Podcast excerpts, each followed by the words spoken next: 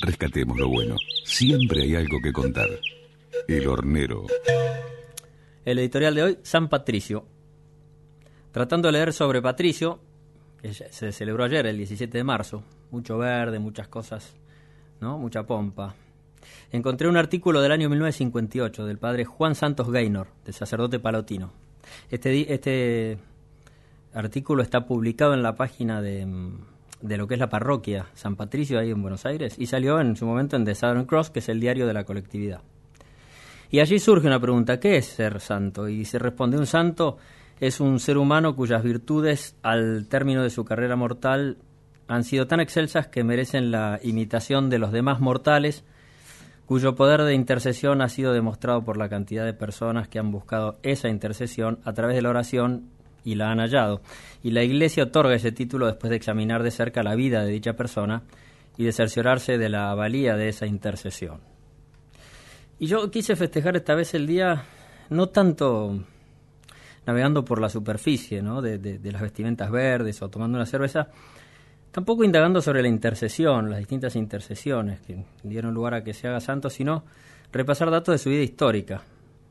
Y voy a tratar de resumir porque si no, Laura me, me mata, ¿no?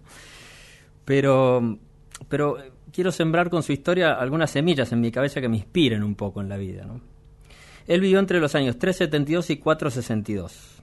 Fíjense qué cerquita, ¿no? De, de, la vida de Jesús. Tres siglos y pico después. Y murió un 17 de marzo, cuando languidecía el Imperio Romano y cambiaba en Occidente el estilo de vida. Descendía de una familia de funcionarios romanos, Nació y vivió en el sur de Inglaterra o en el norte de Francia, no se sabe bien, pero era en esa zona.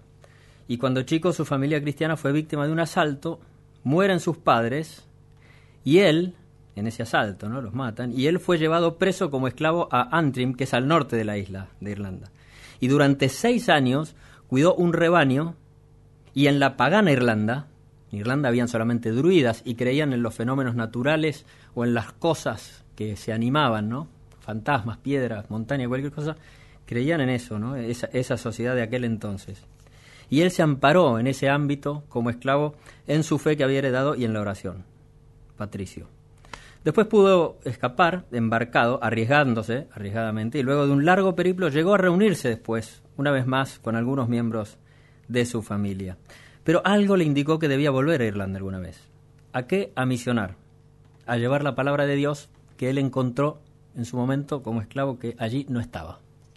Y fue así que inició la carrera eclesiástica. Después de estudiar varios años y asumir el orden sagrado, consiguió que el Papa de aquel entonces, que se llamaba Celestino, lo mande como obispo a misionar a la isla Esmeralda. Y primero fue ferozmente rechazado por, por los irlandeses. Eran tiempos en que si vos violabas ciertos ritos paganos, como encender un fuego antes que lo encienda el rey en ciertas épocas, eras condenado a muerte. Y en ese ámbito se movía Patricio queriendo incorporar esta nueva forma de, venerar a un dios monoteísta, cosa que no lo entendían allí. Pero eh, Patricio persistió, insistió con su, oratoria, logró que las autoridades reinantes lo autorizaran finalmente a predicar, y con la palabra, con el ejemplo austero y sincero, eh, tanto de él como de los misioneros que lo acompañaron, hicieron que todo el pueblo irlandés aceptara el mensaje sobrenatural, que era nuevo para ellos, era una vuelta de hoja tremenda, muy importante. Fíjense lo que hizo un solo tipo. ¿eh? Sin mártires, en pocos años, monasterios, iglesias y catedrales y una vida monástica de muchos jóvenes proliferó en todo el territorio. El espíritu evangelizador de Patricio quien se apoyó únicamente en la providencia divina, legó la firmeza en la fe. Y así quiero yo evocar a Patricio, deseando a todos, ¿eh? a todos los que nos están escuchando hoy, que normalmente andan por acá por el hornero, a esos que persiguen un camino de amor, de afecto y de convicción, sean acompañados por esa misma providencia en todas sus empresas.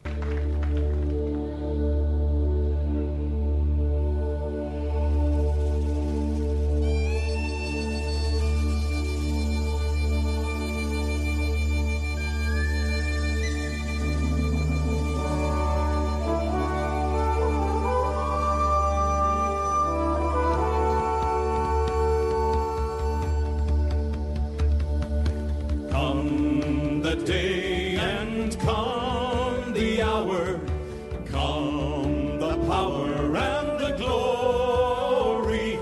We have come to answer our country's call from the four proud provinces of Ireland.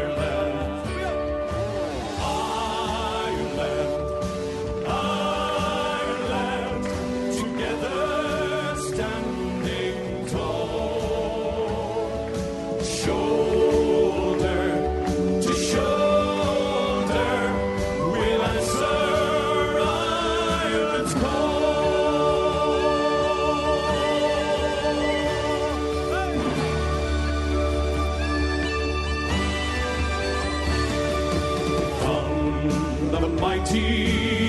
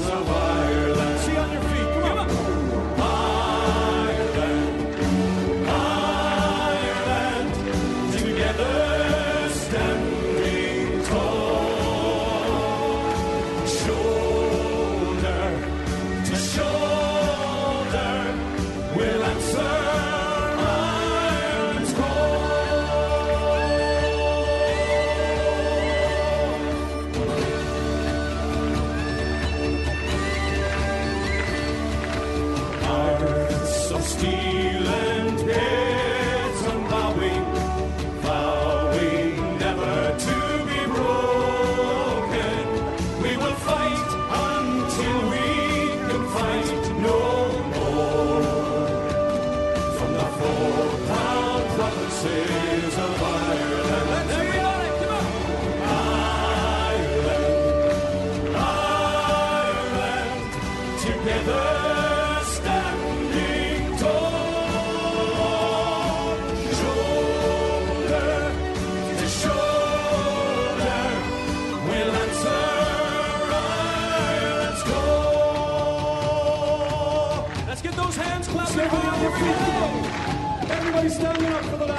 Come